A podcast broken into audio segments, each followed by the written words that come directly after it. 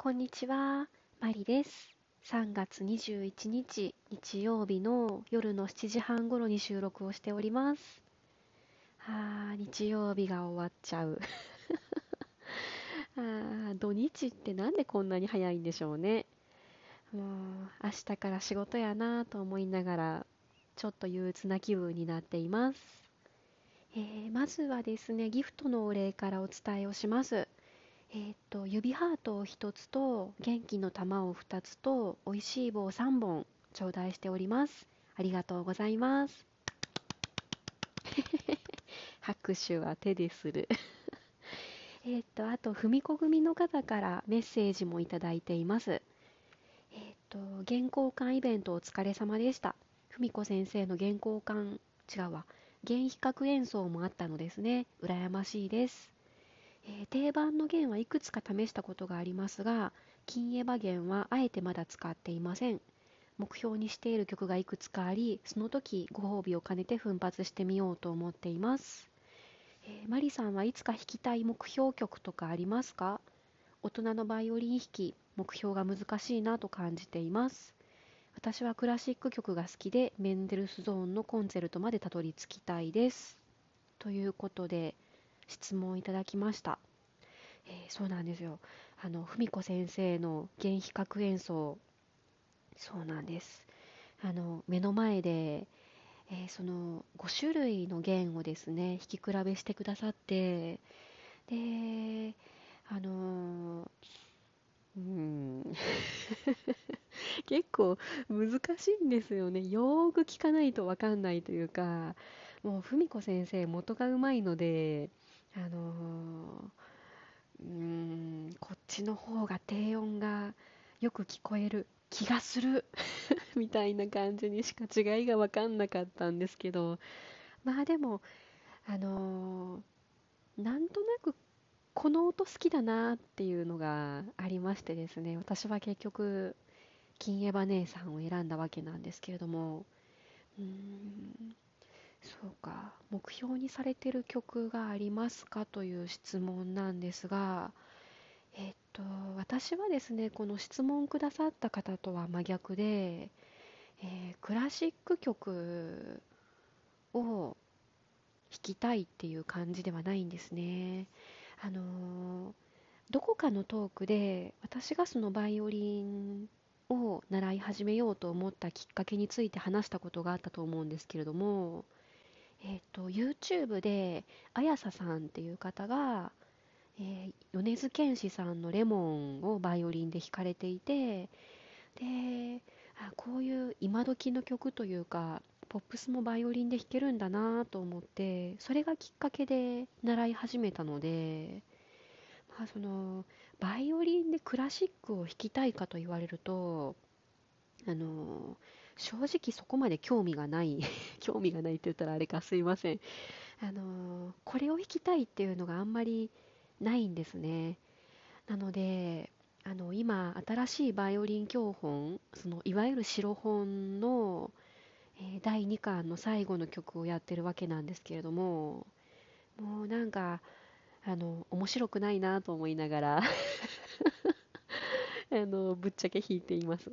もっとポップスばっかり集めたようなね、こう、面白い教本やりたいなーってちょっと思ってたりします。で、えっ、ー、と、クラシックの中であえて言うとすれば、ビバルディの冬の第二楽章が特に好きなんですね。あの、第一楽章の、あの、ちょっとこう忙しい激しい感じから第二楽章に移って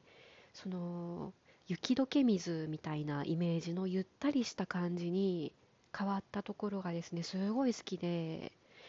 クラシックで言うとそのビバルディの冬の第二楽章を、まあ、いつかチャレンジできたらいいなとは思ってますけどそんなめちゃくちゃ弾きたいわけではないです。あとあのー、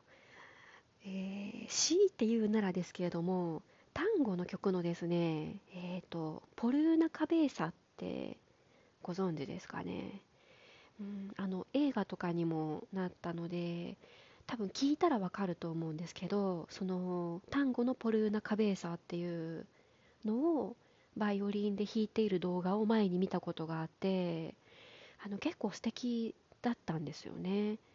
なのでまあそれもいつか弾く機会があればぐらいで思ってますね。でじゃあ私が何を目標にしてるかっていうことなんですけれどもまあ例えばですけれども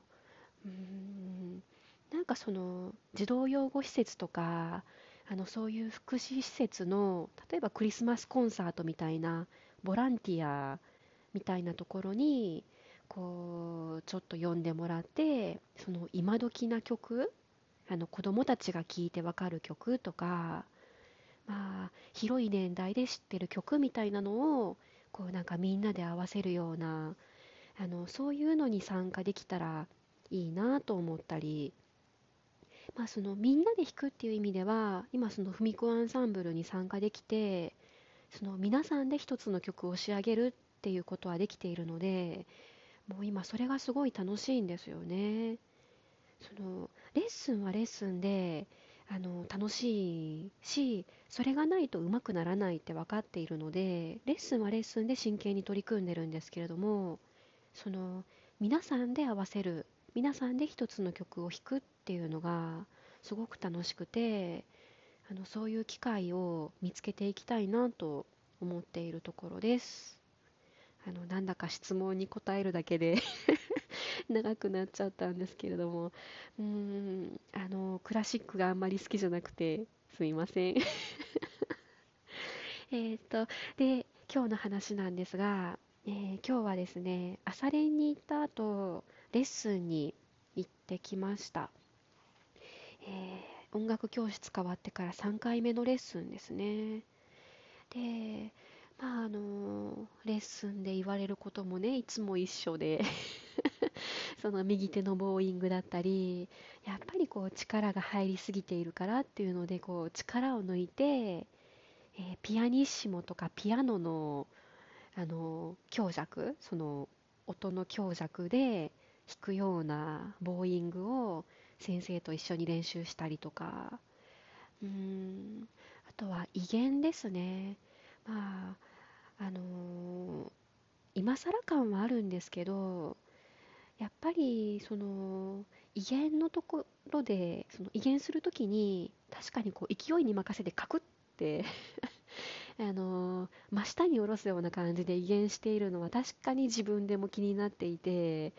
でその撫でるような感じで威厳をするっていう分かりやすい表現も教えてもらっていて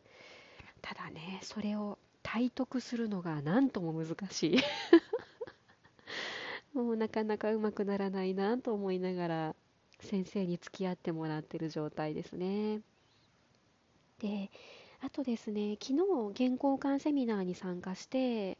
でそのエヴァピラッチゴールドでレッスンに行ってみてですね。あやっぱりなんか音が力強いですねってあの先生にも言ってもらってですね。弦一つ変えるだけでこんなに違うんだなってちょっと思いましたね。うん、で、えー、音程はですねまだまだ安定しておりません。しょうがないですよね。その昨日弦を変えたところで昨日も弾いてる途中下がりまくってましたし今日の朝練でもレッスンの前もやっぱりちょっとずつね弦が下がるんですよね。弦というかねその音が下がってまして。どうかな。明日か明後日ぐらいには安定してくれると思うんですけれども。うーん。まああの昨日原稿館セミナーでね一応なんとか一人で弦を変えれたところまではいけたんですけれども、えー、時間短縮できるようになりたいなと思ってます。多分昨日の原稿館セミナーでその私が4本の弦を変えるのにかかった時間が30分ぐらいなんですね。まああの島村楽器の方にいろいろ教えてもらいながらとかあのまあ喋りながらっていうのもあったと思うんですけどだいたい30分ぐらいで、えー、文子先生は5分ぐらいで帰れるっておっしゃってたんですけど、まあ、その島村楽器の方が言うにはまあ15分ぐらいで4本交換できるようになったらいいペースですっていうことだったんですね。なので半分に縮めないといけない。あー前途多難ですね。でその巻き方とかはまあ、あの方法はわかるのでやればいいんですけれども私が時間がかかっている要因がですねて言うんだろうその巻いた後のその音合わせ？この